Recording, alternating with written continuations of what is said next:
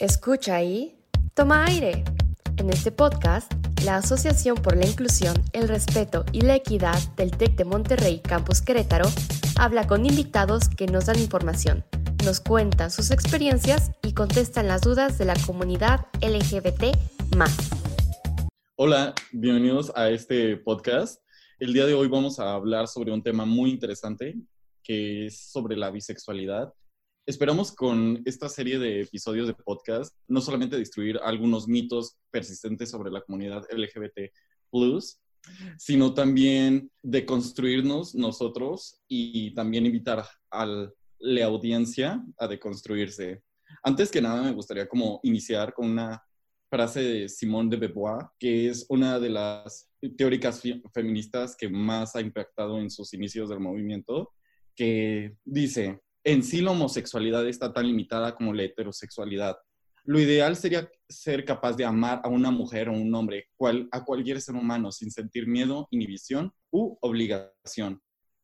Entonces, con esta frase me gustaría inaugurar este podcast sobre sexualidades diversas, géneros diversos y específicamente este episodio sobre bisexualidades. Tenemos aquí presentes a varias invitadas. ¿Podrían presentarse?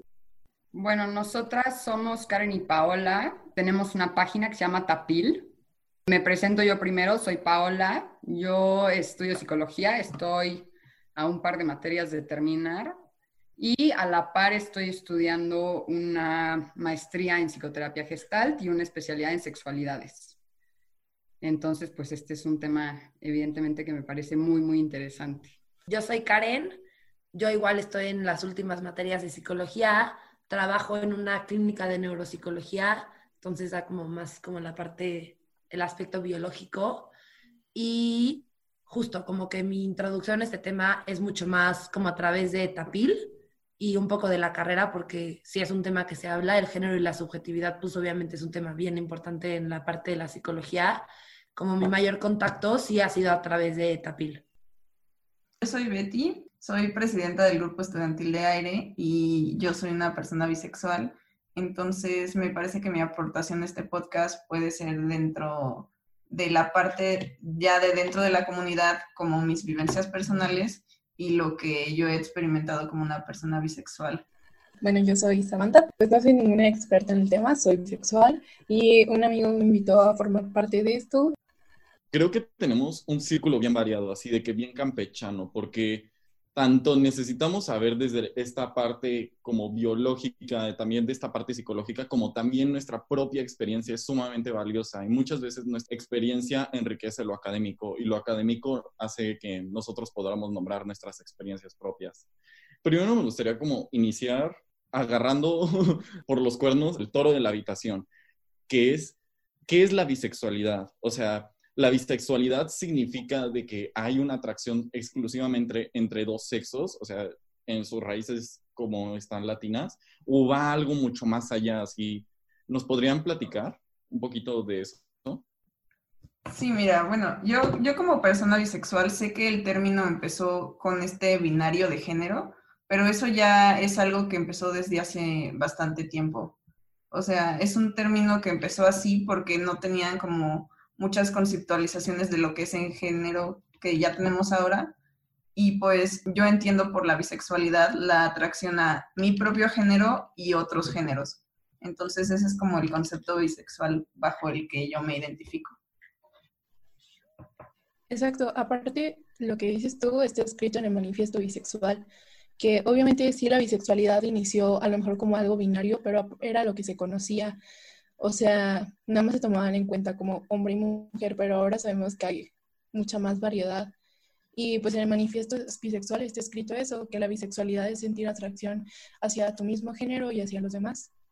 Qué interesante que mencionas eso de que hay un manifiesto bisexual, porque me parece interesante así de que en todos los movimientos sociales o en todos los movimientos artísticos siempre hay como un manifiesto donde dice esto esta es nuestra identidad, esto es nuestras mismas raíces y es como mostrarse al mundo de, ah, aquí estoy yo. Para la psicología, aquí ustedes nos podrían platicar un poco más si hay términos para la bisexualidad o cómo surge la bisexualidad? La definición de la CONAPRED de bisexualidad es persona que siente atracción erótica y afectiva por personas de un género diferente al suyo y de su mismo género. Pero, o sea, nosotras, por ejemplo, desde esta parte como trabajamos mucho, Karen y yo, como desde la subjetividad, que es un poco esta parte existencialista, y justo como que a nosotras nos gusta como hablar en general en todo eh, el espectro LGBTQI+, como cada quien puede tener una definición diferente y quien la decide es la persona que se apropia, ¿no? Es, tu sexualidad es tuya y tú te apropias de ella, entonces entra como esta parte un poco de que de repente, no sé, el feminismo radical dice los pansexuales este, entran en la bisexualidad.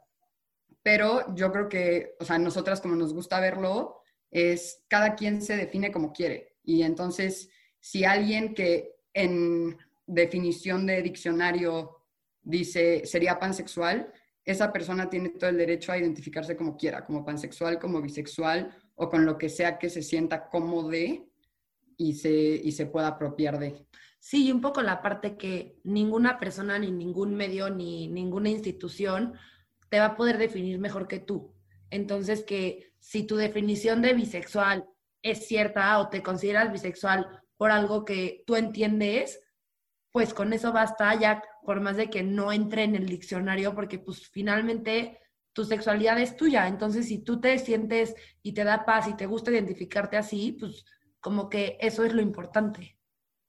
Sí, eso que dijeron ustedes de apropiarse de nuestros propios términos, apropiarse del término, me parece que es algo sumamente interesante porque puede haber un buen de términos allá afuera, pero aquellos términos de que eh, el término con que tú te sientas identificado es aquello que define al final la bisexualidad.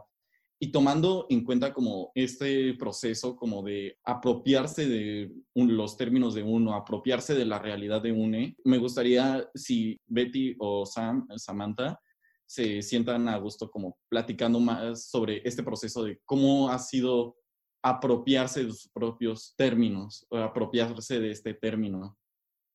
Yo, por ejemplo, tuve un, todo un viaje eh, descubriendo mi sexualidad, como muchas personas lo tienen, porque aparte la bisexualidad es, es algo que, que se invisibiliza mucho y que las personas dicen que no existe, porque se tiene como esta conceptualización de que si eres bisexual es porque o no quieres salir del closet como homosexual o estás confundido y realmente eres heterosexual. Entonces yo sí tuve un proceso en el que primero pensé que era lesbiana porque no, no me quería asumir como bisexual porque sentía que no existía. Pero luego ya fui leyendo y justo me encontré el manifiesto bisexual y todo, todo ese asunto. Y la verdad es un término con el que yo me siento muy cómoda sí entiendo una parte que, está este concepto de binario, pero yo lo tomo así, o sea, lo tomo como el binario de yo, mi propio género y otros otros géneros. O sea, eso es como mi viaje hacia la bisexualidad.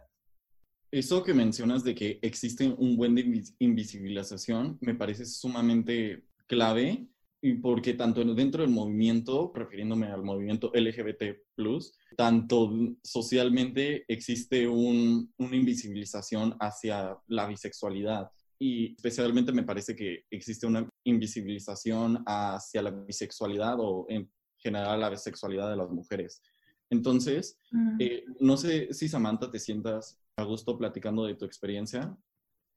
Sí, yo creo que para mí siempre supe o nunca tuve problema en aceptar que me siento atraída hacia todas las personas. Nunca fue una confusión. Creo que lo más difícil para mí fue encontrar un término que abarcara cómo me sentía. Este, porque siempre está esa necesidad o siempre la gente quiere saber qué eres, qué te gusta y quiere, quiere a fuerzas etiquetar todo, ¿no? Entonces siento que fue eso muy difícil para mí porque en internet hay muchísima información y pues te encuentras con términos que como pansexual, como polisexual, como bisexual, que todos son parecidos y dos. Entonces para mí fue muy difícil, pero al final me siento muy cómoda con el término de bisexual y siento que abarca muy bien cómo me siento.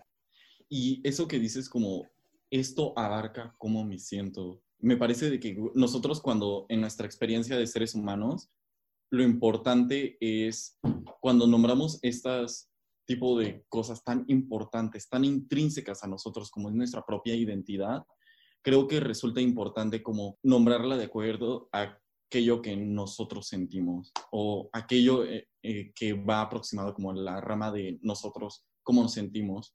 Pero ¿qué sucede cuando nosotros no sabemos qué sentimos? Cuando nosotros no sabemos nombrar aquello que sentimos, especialmente dentro del escenario de aquí de las personas bisexuales. ¿Nos podrían platicar un poco desde esta área? Lo vemos como la sexualidad es fluida y el que tú te identifiques hoy como lesbiana, como bisexual, como hetero, como lo que tú quieras y te haga sentir cómodo, no es determinista de cómo te vas a sentir mañana. Y un problema como muy grande que tenemos en la sociedad es justo lo que mencionabas, el quererle poner nombre a todo, el tratar de fijar a las personas en un punto cuando las personas somos fluidas. Pero al mismo tiempo entiendes como esta pelea un poco, porque si, la si algo no tiene nombre, ¿cómo vas a pelear por esto, no? Si no, si no puedes como definirlo, es muy difícil sustentar una lucha social o una lucha por derechos, etc. No sé si conocen un TED Talk que se llama eh, Fifty Shades of Gay por sí. Y a mí este TED Talk me gusta muchísimo porque creo que él lo pone de una manera increíble mencionando que yo no tengo por qué decir lo que soy y esto implica que es lo que voy a hacer el resto de mi vida. Y un día puedo decir que me gusta X, otro día Y, etcétera. Y el problema no está en eso, el problema está en que las, la sociedad y las demás personas y nosotros mismos lo hacemos a veces, incluso estando en, este, en esta comunidad, en este espectro, en lo que sea, de decir cómo, pero es que ya defínete, quién eres, qué te gusta. Y yo creo que, o sea, como que por ahí está más como este problema, ¿no? Sí, yo creo que también está relacionado porque en general la sociedad es súper intolerante al cambio. O sea, es como, define quién eres, define qué te gusta y quédate ahí, y en todos los sentidos. Entonces, pues obviamente en un punto, en la bisexualidad, que es como, no escoge ni un bando en ese sentido como ni el otro, entonces eso puede incomodar mucho a la gente porque es como, ¿cómo? O sea, como que tienes que saber dónde estás parada y creo que esa es parte de por lo que la bisexualidad puede ser como tan invisibilizada y esta parte de que es solo un, como es un proceso, es un proceso de elección o está confundido, o sea, creo que es esa parte que tenemos cierta necesidad de decir, soy tal, tal, tal así, que el que la persona de enfrente no lo diga incomoda muchísimo a la sociedad. Wow, creo que me quedé sin palabras así, quedé. Está sumamente interesante eso que dicen como que la identidad humana o la sexualidad humana no es algo, un punto permanente en el espacio. Y creo que las personas bisexuales nos vienen a recordar eso. Bueno, todas las sexualidades diversas nos vienen a recordar eso la sexualidad humana no es un punto permanente en el espacio de que todo el tiempo va a ser así o todo el tiempo va a ser atraída a un solo género. Creo que una invitada de nuestro programa en vivo tiene una pregunta. Excelente, gracias. Este, pues es justo lo que iba a mencionar. Pero bueno, eh, ahorita de lo, de lo que comentaban, creo que me dieron tranquilidad y me dieron paz. ¿Por qué? Porque si buscas un etiquetarte y buscas un, pues, quién soy, qué quiero, cómo me voy a presentar ante la gente, ¿no? Y más también pienso en un presente, pasado y un futuro, o sea, en decir, ah, pues en mi pasado fui este ente de primaria, este de secundaria, de prepa, que, o sea, prepa, primaria es asqueroso o fue asqueroso para mí en particular porque pues te bulean, te, no sé, como tenía un cuerpo raro, gordito, chistoso. Entonces de repente no, ni sabía cómo identificarme, ¿no? No sé, me voy a un presente en donde me saboteo yo misma y pienso en un futuro, en un, pues, ¿cómo me veo? ¿Me veo con un hombre? ¿Me veo con una mujer?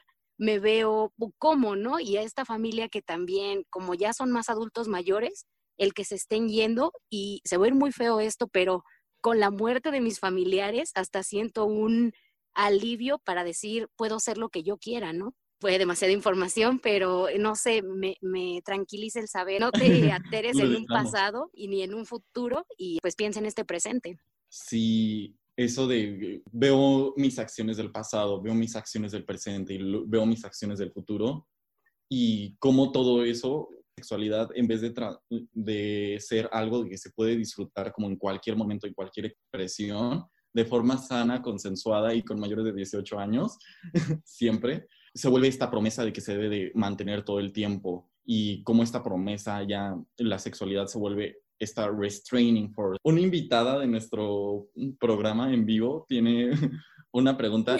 Bueno, es que complementando con lo que estaban diciendo, pues es que realmente, este, desde mi experiencia, yo sí, bueno, desde que estaba muy, muy chiquita, este, era como de, no, pues, ¿qué eres? No, pues me gustan los hombres. Y como que desde muy chiquita como que te van metiendo esa imagen de que el príncipe azul y los caballitos y vas a ser feliz por siempre. Y pues todo ese show, ¿no? Cuando creces y te topas con pared, ahí es cuando, pues hasta tú mismo, bueno, yo, pues sí, hasta tú misma te, te das pues de golpes en la pared porque dices, es que esto no es normal. O sea, realmente todo lo que la sociedad te enseña y todo lo que te dictan es como, pues es que eso no es normal. Entonces, hasta cierto punto dices, no, pues, o sea, ok, me gustan las mujeres, pero también me gustan los hombres. Entonces, para ser socialmente aceptada, pues yo mejor me busco un hombre. Y pues Creo que también esa es una parte que hace la invisibilización de la comunidad bisexual, que hay bastantes personas que es como, ok, pues si no me dejan estar con mi mismo género, pues mejor ya no digo que soy bisexual y me hago menso yo solo, este, y pues me busco a alguien que pues, medio quiera y eso creo que es muy común. Bueno, a mí, yo, a mí sí me llegó a pasar que dije como de, yo tengo el, de cierta forma, tenemos una ventaja en el sentido de que podemos pasar como heterosexuales si así lo queremos y nos queremos como encasillar de esa manera. Que de todas maneras es muy feo y es como bifobia internalizada, porque no te dejas eh, sentir algo por el por géneros distintos, pero lo haces más bien como protección ante la sociedad, porque al fin y al cabo es más fácil quedarte como en esta situación de que pasas por heterosexual y no tener que lidiar tanto con eso, pero eso también nos lastima a la comunidad bisexual, por lo mismo de que se nos invisibiliza demasiado y, y se nos invisibiliza no solo cuando nosotros no queremos aceptarlo, sino también cuando estamos en relaciones heterosexuales. O sea, cuando, cuando estamos en relaciones heterosexuales, por ejemplo, a mí me pasó en el Pride de hace dos años, que fui al Pride con mi novio y la gente no sabía qué hacíamos ahí, porque no se ve a simple vista que, que yo soy de la comunidad. Mi novio no es de la comunidad, pero yo sí. Entonces, eso es muy fácil que se te invisibilice porque porque aparentemente puedes estar en una relación heterosexual, aunque yo no soy heterosexual. Eh, estoy pensando como en un escenario donde las personas bisexuales están como en un centro y de todos los ángulos, de todos los frentes, les están cayendo como bombas y ataques. Porque, primero, o sea, desde la sociedad, donde debería ser como un espacio donde todo el mundo debería expresarse, pues no pueden porque ya están todos estos eh, estas normativas. Y luego también dentro de la comunidad se invisibiliza porque pues se piensa que las personas bisexuales, como ustedes estaban diciendo, están confundidas, no, no han escogido o simplemente no existen cuando tienen relaciones heterosexuales. Entonces son tantas problemáticas de tantos lados que resulta como impactante. También ahorita me gustaría como tocar algunos mitos Creo que uno de los primeros mitos que existe es de que las personas bisexuales pueden tener múltiples parejas a la vez, o sea, de que pueden tener relaciones poliamorosas. ¿Ustedes qué opinan? O sea, es que sí se puede, porque todo el mundo puede tener relaciones poliamorosas, eso no significa nada. El problema es cuando cuando piensan que por ser bisexual a fuerzas vas a, vas a ser infiel o no te vas a poder comprometer a una relación monógama. Porque el ser bisexual te da como un espectro de posibilidades que sí te atraen varios géneros, pero eso no significa que cuando estés con tu pareja no puedas estar comprometida con esa pareja y que vayas siempre a buscar a otros géneros como si te faltara algo, porque ese es el mito. O sea, el mito no es si puedes ser poliamoroso o no, porque ser poliamoroso es otra identidad y no tiene nada de malo. El punto es cuando ya se mezcla esto y creen que por ser bisexual no puedes comprometerte a una relación formal monógama. Me parece en lo personal sumamente ilógico, porque sería como, si una persona está en una relación es porque te escogió a ti o porque quiere estar contigo.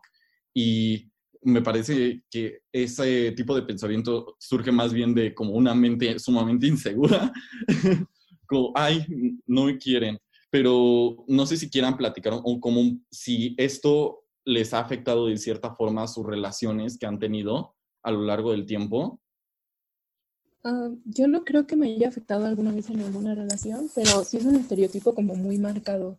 Recuerdo que alguna vez, alguna de las conversaciones que tuve con mis papás, sí fue como, pero es que vas a andar con uno y con el otro, y como que tenían esa idea, ¿no? Que es como que ser bisexual sí significa que te gusta pues no sé, todo tipo de personas y con todos te vas a meter. Y pues es que no es cierto. O sea, si lo quieres hacer y si quieres estar en una relación con, poliamorosa, pues es tu problema y de tu pareja y de las personas con quien estés, pero es completamente independiente de cómo te identifiques. Ahorita que tocaste el tema de la familia, me gustaría como tocar nuestro segundo mito. Mi mamá es, estudió psicología y en muchos de los casos, o lo que ha sucedido como a lo largo del tiempo, es de que ha visto como un aumento de jóvenes, eh, refiriéndome como hombres, mujeres y otros géneros, que declaran como personas bisexuales. Y lo primero que dijo, que nos dijo, ah, es que esto es una moda. Y a mí ahí ya me entró como, no, esto no puede ser una moda, porque nuestras identidades eh, son algo que pues nos apropiamos y es todo un proceso. Entonces, ¿ustedes qué opinan sobre este mito de que la bisexualidad es una moda? Yo creo que pasa como con muchas cosas, más que una moda, como más gente se atreve a hablar de eso, otras personas que se encuentran identificándose como bisexuales tienen el valor de alzar la voz y decir que también lo son. Por supuesto, antes una persona de cada, por poner un número, estos no son cifras reales, de cada 300 decía soy bisexual y lo apedreaban. ¿Cómo van a salir los otros 400 que hay en esos 300? Y por supuesto, cada vez que más personas se atreven a alzar la voz y se va creando una comunidad y sabes que tienes como una red de apoyo que te sostiene, vas a atreverte tú también a decir, yo también formo parte de esto.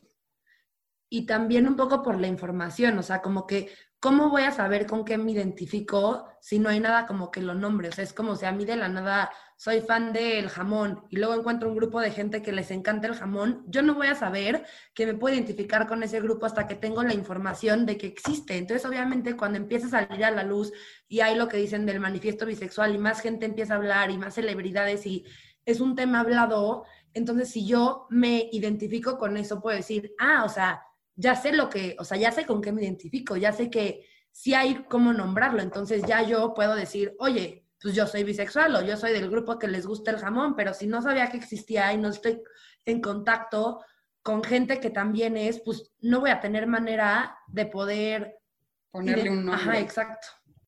Sí, eso que dijeron que me resulta sumamente acertado, que dijeron, eh, cuando más personas empiezan a hablar del, del tema, es cuando más personas pueden salir y nombrarlo, porque creo que es sumamente cierto y creo que esto sucede como en todos los movimientos sociales y no sé si a cualquiera de nuestras invitadas en este momento quisiera como hablar de, ah, no, a mí esta persona, cuando salió esta persona me ayudó. Tenemos un ente anónima que quiere participar. Bueno, realmente yo cuando estaba este, creo que tenía como 16 años. Sí fue como algo muy choqueante porque realmente el primer beso que yo di lo di con una mujer. Entonces ahí dije, no, pues, o sea, ya, ya valí, o sea, yo literal pensaba, primero como de, nada, no es cierto. Y luego dije, no, o sea, chance soy lesbiana. Y luego dije, mm, no, creo que ninguna de las dos. Entonces, pues realmente, hasta que empiezas a leer y a informarte, sabes qué onda, porque pues, bueno, yo de los 15 para abajo, o sea, la única educación sexual que había recibido era de que en la primaria, de que en la página 57, esto es un condón y así se pone y ya váyanse, no se embarazan. Cuando realmente pues la sexualidad es un aspecto tan amplio y tan cambiante que pues no, no lo podemos encasillar a nada más de hoy usen condón y pues ya, o sea... Creo que tocaste justo el siguiente tema de que es la invisibilización, o sea, cuando esto no se nombra y sucede principalmente en la escuela, donde debería de ser donde obtenemos nuestra educación, donde debería ser donde nos desconstruimos, donde debería ser un espacio donde eh, nos preparamos para el mundo, y, pero también reconocemos lo que somos dentro. ¿Y qué sucede cuando la escuela no provee esos recursos? Porque yo me acuerdo de que yo cuando fui descubriendo mi sexualidad fue a través de WhatsApp. porque lo que me empezó a suceder es de que conocí Wattpad por ser una red social de escritura donde podías leer incontables libros. Así me lo eh, presentaron y dije, wow. y de repente el algoritmo de Wattpad empezó a notar un patrón dentro de mis lecturas y dijo, este güey es maricón. y, entonces me empezó a recomendar todas estas historias. Mi punto es, las redes sociales cuando el mundo te invisibiliza, cuando las mainstream media, cuando los, las películas de que salen normalmente en la, en la televisión o en el cine, cuando en la escuela se te invisibiliza, cuando en la calle se te invisibiliza, ¿a qué recurrimos? ¿A qué recurrimos como cuando está todo este espacio donde no vales nada, eh, donde eres literalmente invisible? Pues entonces recurrimos a espacios donde puedes formar puedes mostrarte de, otra forma en redes sociales. No sé si quieran platicar ustedes cómo, cómo ha sido su experiencia en redes sociales sobre la bisexualidad. Bueno, yo, yo quiero hablar también, o sea, todo este tema de la invisibilización no solo es un tema de educación ni nada, es, es como dices tú, es un tema de, del, del conglomerado mediático en el que vivimos, porque no hay representación en ningún lado.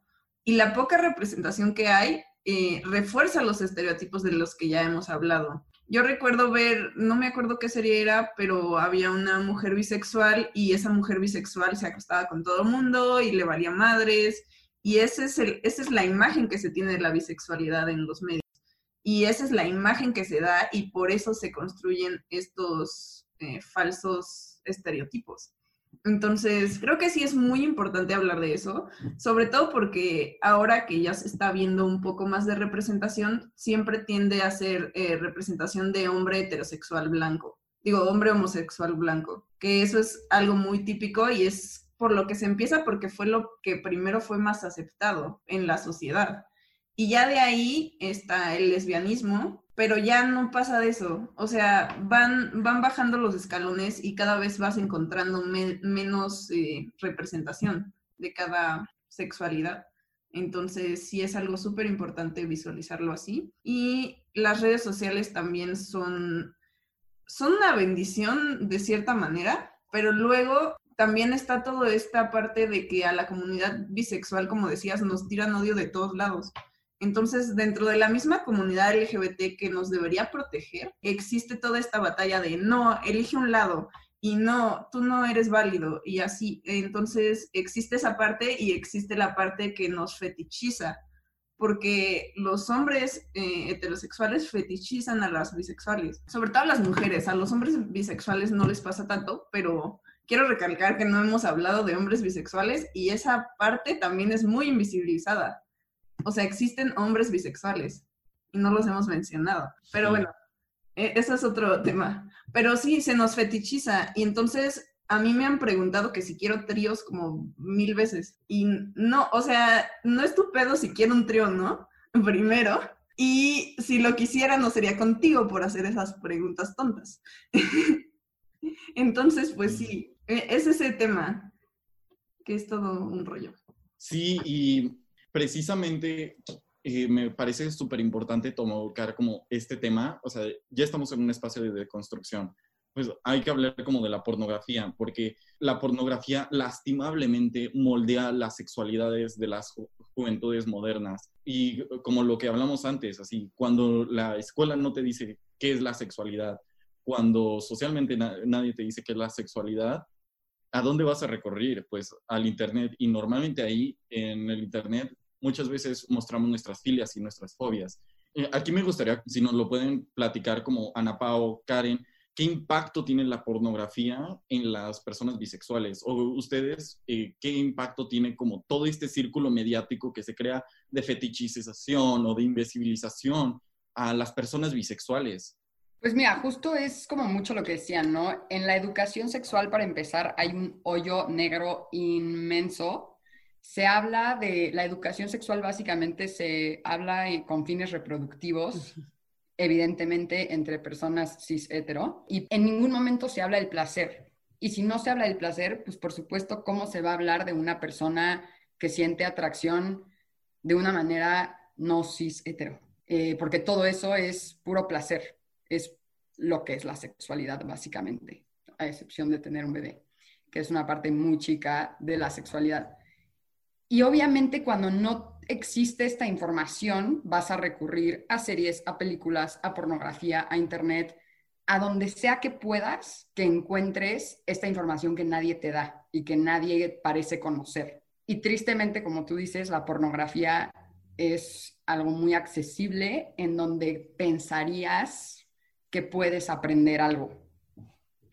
Y yo creo que es algo que gracias a Dios se está empezando a hacer notar y está, se está empezando a hablar de la pornografía como algo que hace muchísimo daño porque por donde lo veas y hacia la orientación sexual que quieras o género, sexo que tú quieras, se enseñan imágenes que son el opuesto a la realidad. Y al consumir esto te creas ideas terribles. Entonces, seas de la orientación sexual que seas, eh, cis, trans, lo que tú quieras, tienes que ser muy responsable con, los con las, el contenido que consumes. Como dicen en las películas, series, si es que se llega a enseñar a una persona bisexual, si es que, porque por lo general solamente se muestran personas gays, lesbianas, o tal vez trans, porque ahora últimamente llama muchísimo la atención, lo cual es bastante discriminatorio, pero bueno se enseña justo esta parte, ¿no? De la hipersexualización de las personas bisexuales. Y evidentemente esto crea estereotipos que son súper dañinos tanto para las personas bisexuales como para aquellos que no. Y es muy, muy, muy, muy triste. No, y es que yo de verdad creo que como querer aprender de sexualidad con la pornografía es como si quisieras aprender de relaciones de Disney. O sea, es algo como literal, o sea, es como si yo dijera, voy a ver mi relación ideal como de las princesas. Pues es algo que es o sea, está como muy pintado, no es real, entonces, literal, o sea, para mí esa es la comparación y el por qué la pornografía, más que ser una ayuda, ha provocado muchísimo daño. Quería agregar, es que pues aparte, o sea, bueno, yo creo que todo el mundo aquí sabe que pues la industria del porno está en lo más bajo, de lo bajo, de lo bajo, en plan de que pues yo estoy casi segura que a menos del 1% de los trabajadores les dan seguros. Realmente es algo que le hace daño al que lo está viendo y a los que están haciendo los videos, porque realmente solamente son pues las casas productoras las que pues están llevando como esa parte de la ganancia, ¿no? Y pues con lo que dijo Betty de la hipersexualización de la bisexualidad, me acordé mucho de La Casa de las Flores, este, donde literal pues, mm. este chavo, creo que se llama Julián, y pues literal era bisexual, entonces literal andaba con su pareja, pero también andaba con otras miles. Entonces, pues realmente, o sea, eso es lo que tú le estás exponiendo a pues a toda la comunidad en general, o sea, a toda la sociedad. O sea, de que, ok, sí, chance, los bisexuales sí están guapos y todo, pero pues no. Yo, pero pues, chance te pegan algo, entonces mejor hay que huir de ahí. Y pues también, o sea, siento que lo que se está viviendo es como una sexualización de la sexualidad de otra persona. Y pues eso realmente no está bien. O sea, yo me acuerdo que una vez un chavo estaba en un antro con unas amigas y un vato llegó y me preguntó, oye, este, ¿cuánto te tengo que dar para que se te ponga lo lesbiana? Y yo, güey, what the fuck, o sea, o sea, como Mm, por, o sea. ¿cuál era la, o sea, realmente siento que hasta, bueno, o sea, chavos de nuestra edad, veintitantos, dieciocho para arriba, realmente todavía están como muy desinformados y pues quieren literal sexualizar la sexualidad de los demás. Creo que Sí, eso es realmente lo que está pasando. sí, y en el momento en el que eres bisexual, o sea, yo, yo me he dado cuenta de eso, en el momento en que eres abiertamente bisexual, es como si les estuvieras dando permiso de hacerte preguntas sexuales que no harían normalmente a otras personas. Ajá. O sea, la gente no va por la vida pidiendo tríos a todo mundo. Eso no pasa. Ajá. Pero ya siendo bisexual es como si les estuvieras dando permiso a que te hagan esas preguntas. Y eso no está bien. Y eso se da por toda esa conceptualización del- de los medios, de cómo son las personas bisexuales. Entonces, sí es un tema bastante complejo. si al inicio estaba, o sea, de que quedé sin palabras por la invisibilización que existe, ahora me quedo más sin palabras y me quedo como sumamente estresado porque precisamente por lo que mencionas, Betty, de la gente no va por la vida preguntándoles a los demás si puedes tener tríos. Y creo que ahorita, no sé eh, si podemos tocarlo, el tema de los hombres bisexuales. Yo diría que, que, el- que la bisexualidad en las mujeres es de en cierta forma más vista de mejor manera, aunque no sé si sea la mejor palabra para describirlo, porque en la sociedad eh, el patriarcado dice que los hombres tienen que ser machos alfa dominantes, y entonces en el punto en el que un hombre se sale de eso, ya es automáticamente denominado gay o maricón o joto o lo que sea. Entonces, ya con ese cambio, ya no se ve tan fluida la sexualidad de los hombres. Porque es como Ujú. de, si no eres macho dominante heterosexual, entonces tienes que ser gay. O sea, no hay un in-between. Y es mucho más difícil para la sociedad patriarcal aceptar que pueden haber hombres flexibles en su sexualidad a lo que Ujú. es eh, aceptar que una mujer pueda ser flexible en su sexualidad. Entonces, digo, no voy a hablar por hombres bisexuales porque yo no soy un hombre bisexual, pero, pero sí puedo dar ese contexto de, social de por qué creo que, que no es tan aceptado o no es tan visibilizado. No sé si quieras opinar algo al respecto, Sam. Pues yo creo que, no sé, la bisexualidad en las mujeres puede ser más aceptada por lo mismo de lo que la sexualizan tanto. Porque es súper común, por ejemplo, que si un hombre o una persona ve a dos mujeres besándose, lo va a sexualizar o va a decir, ah, no, eh, qué rico, yo qué sé. Pero la reacción de la sociedad ante dos hombres haciendo lo mismo es muy diferente. O sea, como que permiten que la mujer sea un poco más libre en ese aspecto que los hombres. Creo que esa misma libertad surge desde la sexualización. O sea, podríamos hasta cuestionarnos si es una verdadera libertad que tienen las personas bisexuales, las mujeres bisexuales, porque nace desde una sexualización de, ah, sí, está bien, pero si me complaces. Mientras que un, un hombre bisexual no puede complacer a ese hombre patriarcal, sino es un hombre que está disfrutando de su sexualidad. Y también las mujeres bisexuales están disfrutando de su sexualidad. ¡Wow! Lástima que no tenemos hombres bisexuales para platicar de sus experiencias en este momento. Tabu Peel, ¿nos pueden platicar? Pues justo como que un poco con lo que decían, totalmente de acuerdo, ¿no? Este, como, esta idea patriarcal que tenemos invisibiliza muchísimo. Que todo el mundo diga que mi, que mi novio es gay, qué oso, qué pena, no, no puedo. En cambio, si tú eres un hombre en esta hipersexualización también de la mujer, pues por supuesto el que tu novia igual y un día se aviente a tener un trío con otra mujer, Ujú. qué sexy, qué atractivo para la sociedad, qué padre. Entonces es como un super double standard. Y también un poco lo que, lo que decía Betty, ¿no? Que pues es más fácil para un hombre bisexual, como no está nada aceptado, no está nada visibilizado decir, pues me voy por el lado de tomar mi, como el atractivo hacia las mujeres porque eso va a ser más aceptado. Entonces, y lo que decías, de que pues puede generar una bifobia interna, porque pues por irte como el camino fácil que sí va a ser aceptado y que no va a ser un transcurso social que puede llegar a ser bien difícil, pues te quedas como con la parte que sí compagina con la norma social. Tengo también, ahorita se me acaba de ocurrir como una pregunta, chicas de Taboo Feel, si me la pueden responder. ¿Una persona bisexual puede estar atraída románticamente solamente a un cierto tipo de género y sexualmente atraída a otro tipo de género? ¿O si es posible denominarse bisexual siguiendo esa normativa o debe de cumplir amoroso y sexualmente a un género propio y a otro? Bueno, yo, yo diría que sí, porque ah, como lo veo y como creo que muchas personas lo ven, conceptualizan que una cosa es la atracción romántica y otra cosa es la atracción sexual.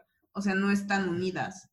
Y el, el término bisexual, o sea, muchas veces asumimos que la sexualidad, o sea, si te sientes atraído a alguien sexualmente, es porque también quieres una relación romántica hacia, esa persona. Y, y, yo sí lo tomo así, o sea, yo quiero relaciones románticas y sexuales con las personas de mi propio género y las personas que no son de mi propio género. Pero sí hay personas, y he conocido personas, que se identifican como bisexuales porque tienen esta atracción sexual, pero, por ejemplo, son homorománticos, que es solo la atracción romántica hacia el mismo género, o heterorománticos, que es lo mismo, pero contra personas de, otros géneros. Entonces, sí se puede esta mezcla. Igual no es, es que son temas que también son invisibilizados completamente, porque ya te vas metiendo a interseccionalidades que son más complejas. Entonces, sí, pero sí existe. Bueno, yo pienso que sí existe. Y pues sí, no sé qué piensen. Yo creo que volvemos justo, ¿no? Como a lo que hablábamos al principio en realidad el único que puede decir cómo quiere definirse es la persona, ¿no? Y, pues por supuesto que hay gente que, como decía Betty, ¿no? Quiere tener relaciones sexuales con alguien de su mismo género una y otra vez, pero no le interesa para nada tener una relación romántica con alguien de su mismo género. La típica, la típica niña o niño que dice, yo cuando estoy peda sí me doy a, a una niña, ¿no? y, puede o no definirse como bisexual, eso es su decisión. Y pues sí. Sí, exacto, justo es lo que estaba comentando con Pau hace rato, que justo yo tengo una amiga que es lesbiana, pero en cuanto a placer sexual y relaciones sexuales, también le gusta tenerla con hombres. Y ha vivido esta parte que es como, no, pues entonces eres bisexual. Y ella dice, no, a ver, o sea, yo soy lesbiana, pero para mí el placer es placer. Y como crecí, con la idea de que el placer me lo iba a dar un hombre, tuve esa experiencia y ahorita sí me gusta tener relaciones sexuales con un hombre, pero una relación no tendría con un hombre, pero me considero lesbiana. Y yo digo, ¿quién va a ser? O sea, ¿quién va a saber mejor cómo se define que ella? Entonces, si ella dice, soy lesbiana, pues es lesbiana. O sea, pues es muy de cada quien. Que también nos lleva como a esta, que creo que es otra, otro como tabú muy fuerte, que es que una persona bisexual tiene 50-50% de atracción. Cierto. Que es completamente ridículo, ¿no? O sea, igual y hay una persona bisexual a la que le gustan mucho más los hombres, mucho más hombres que mujeres, o que le gustan justo los hombres para la parte sexual y las mujeres para la parte romántica y sexual. Hay, un espectro gigante, o sea, es ridículo pensar que hay una sola manera de ser bisexual, una sola manera de ser cualquier cosa. Habemos millones y millones y millones de personas y hay tantas sexualidades como hay personas, si no es que hasta más, porque una sola persona puede tener 400 sexualidades diferentes. Y eso es, un, es todo un tema, o sea, toda esta parte del 50-50, a mí me causa mucho conflicto porque desde mi propia experiencia bisexual, yo tiendo a fluctuar o sea, hay ciertos días en los que me siento muy atraída por hombres y no tanto por mujeres, y al revés. Y hay ciertos días en los que solo me siento atraída por personas no binarias. O sea, eso pasa. Y pasa, o sea, cambia a diario, si no es que múltiples veces al día. Entonces, no es como que se pueda encasillar porque es muy fluido. Y habrá gente que bisexual que sí tiene como una preferencia muy marcada y que no cambia, pero también hay gente como yo que sí cambia.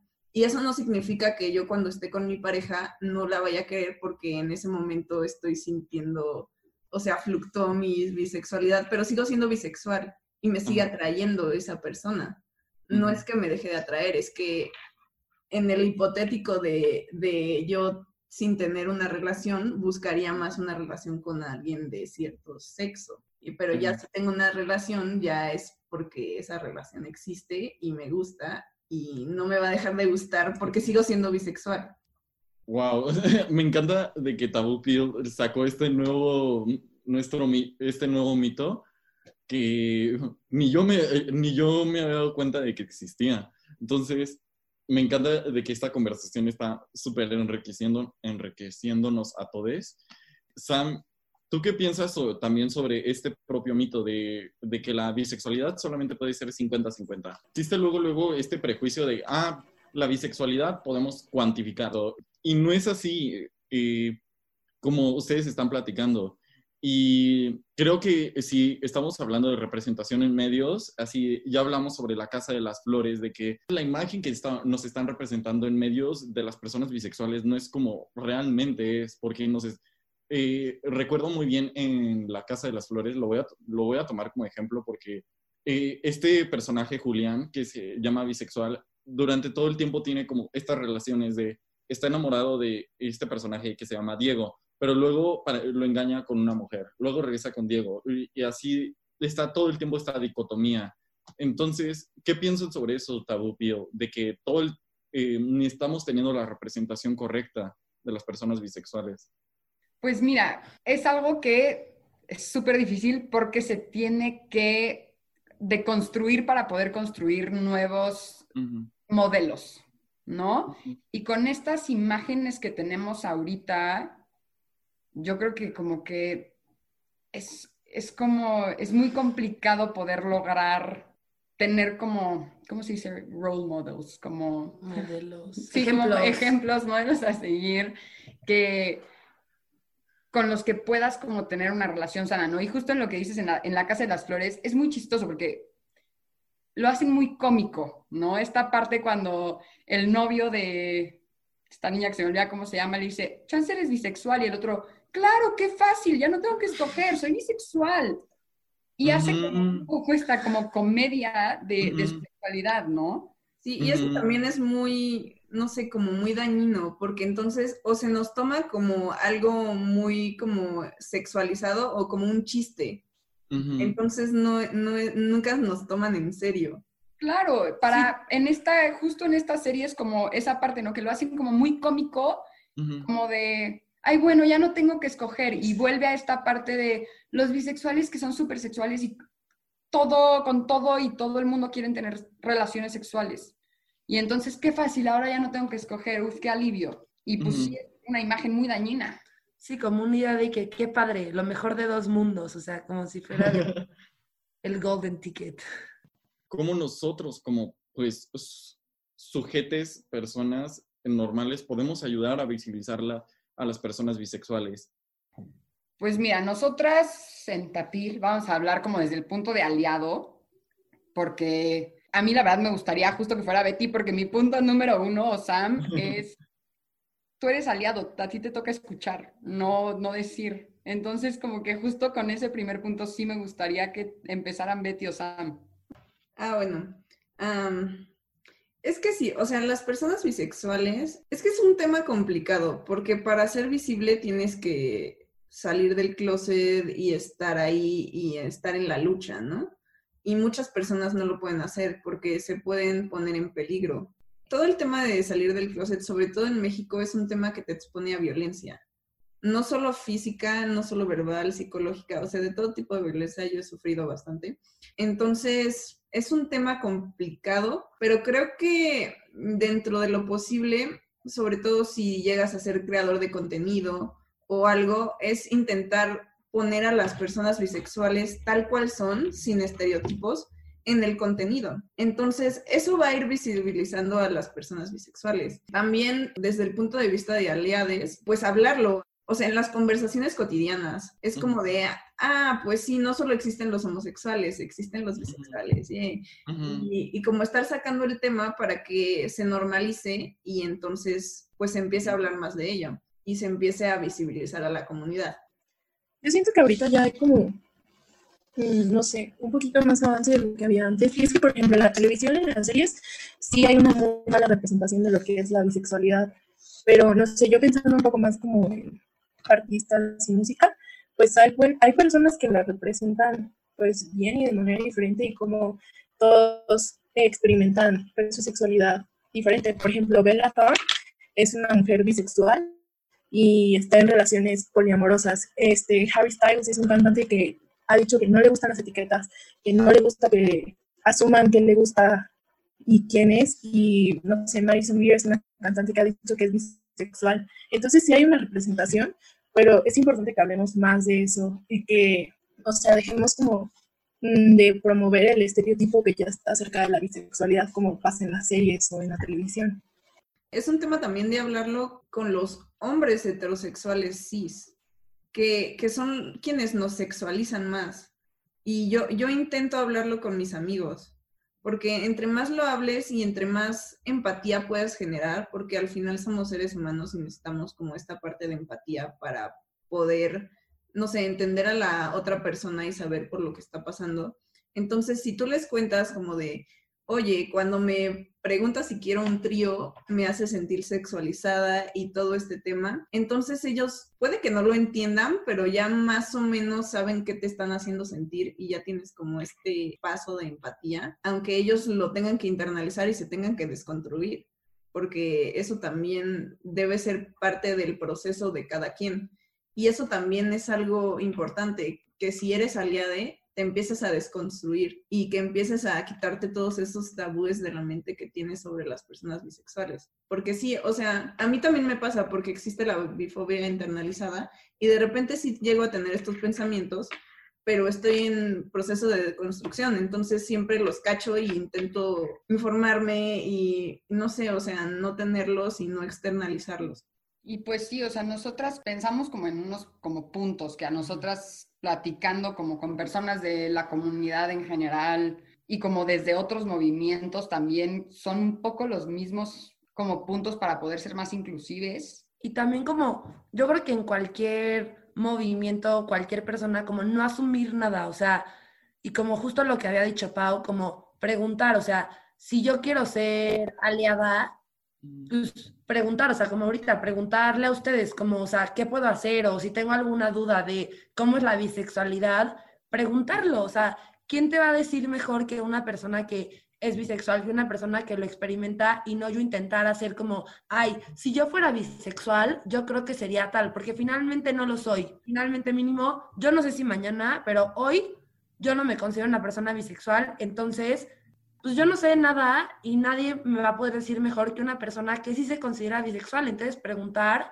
informarte y si hay dudas, sí hablarlo, porque también muchas veces es como, no, o sea, y no desde el morbo, ¿no? Pero si yo quiero entender la bisexualidad, tener la confianza de hablarlo, de leerlo, de si conozco a alguien que haya conversación del tema y que no sea un tema de que, ay, es bisexual, entonces no, yo no puedo hablar nada, lo encasillo, no, o sea, como si le preguntas a alguien de qué hay, cuéntame cómo conociste a tu novio, o sea, hacerlo como mucho más orgánico.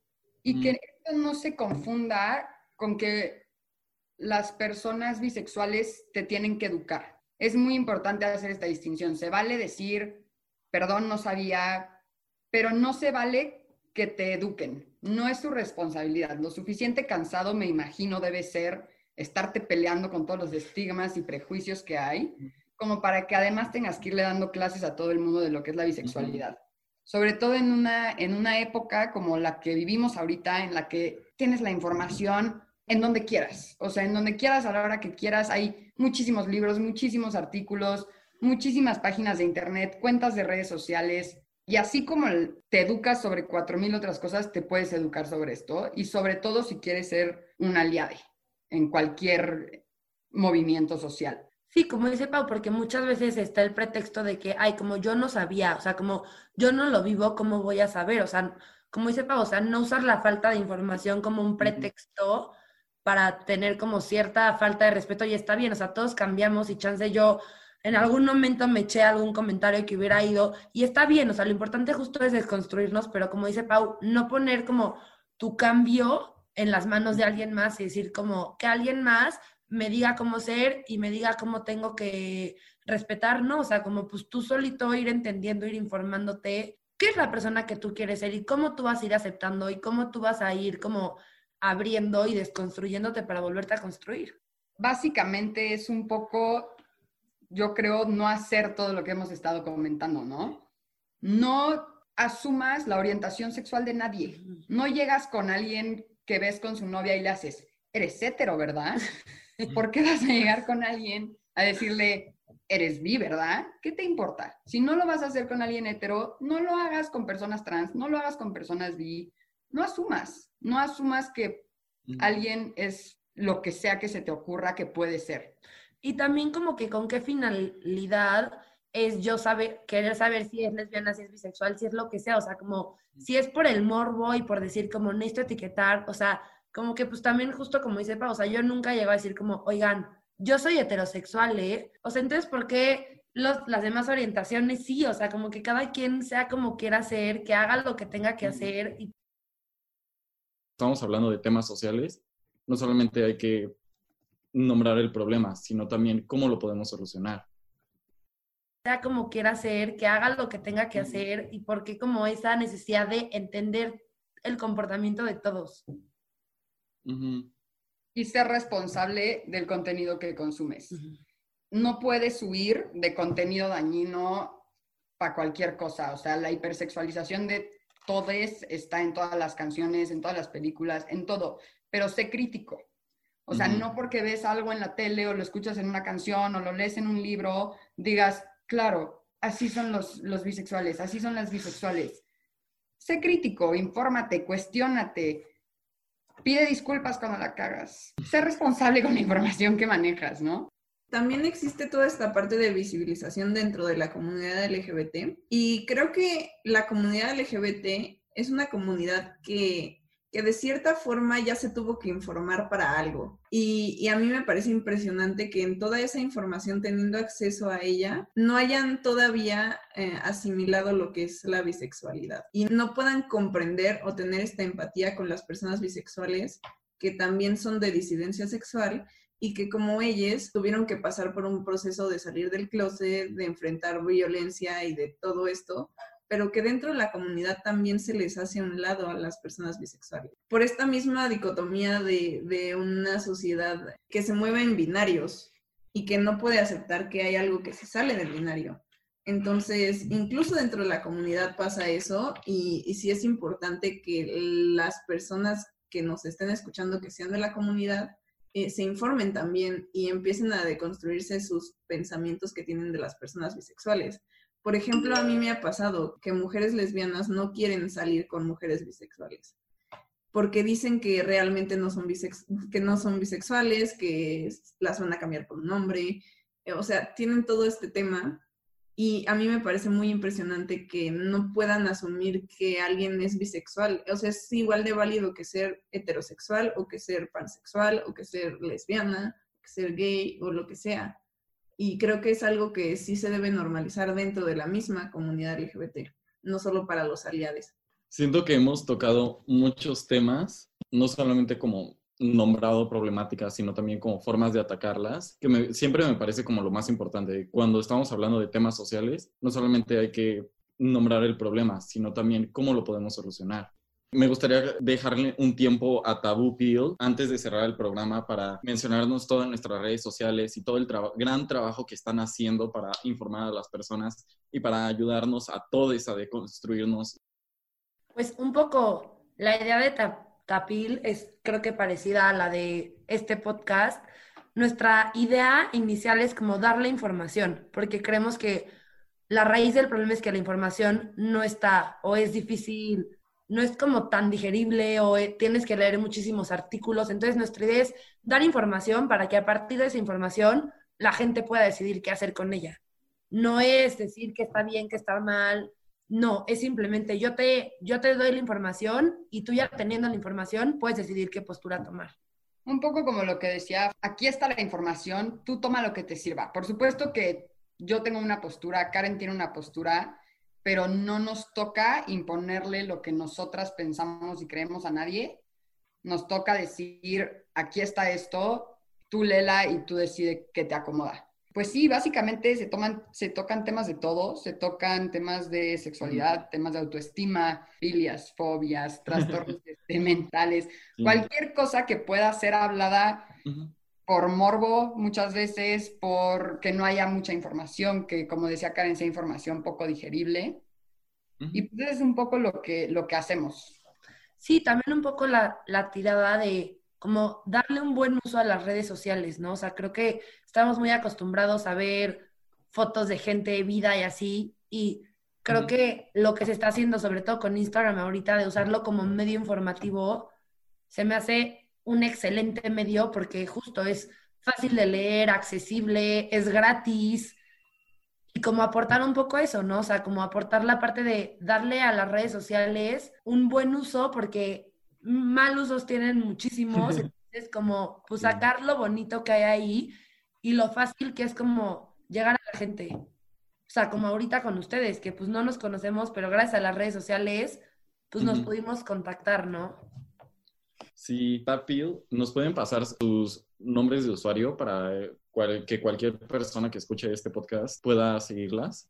Es arroba tabú, T-A-B-U, guion bajo pil, P-I-W.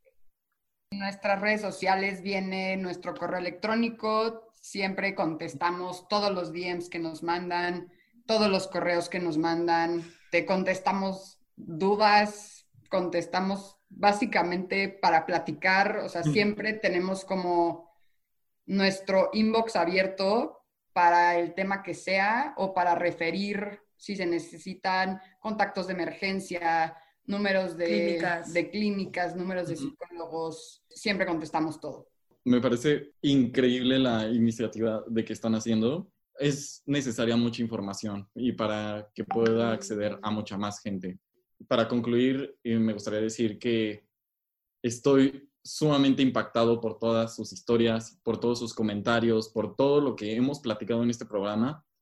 Ya para cerrar, si nos podrían decir cómo se van de este programa. Este, no, pues realmente este, yo siento que sí me dieron bastante información. La verdad, desde el principio estaba bastante emocionada porque yo a Tapil la sigo, yo creo que desde como, creo que empezaron en mayo, yo creo que la sigo como desde mitad de mayo y neta, o sea, siempre me encanta todo lo que postean. Siento que la información que dan es bastante puntual y bastante verídica, ¿no?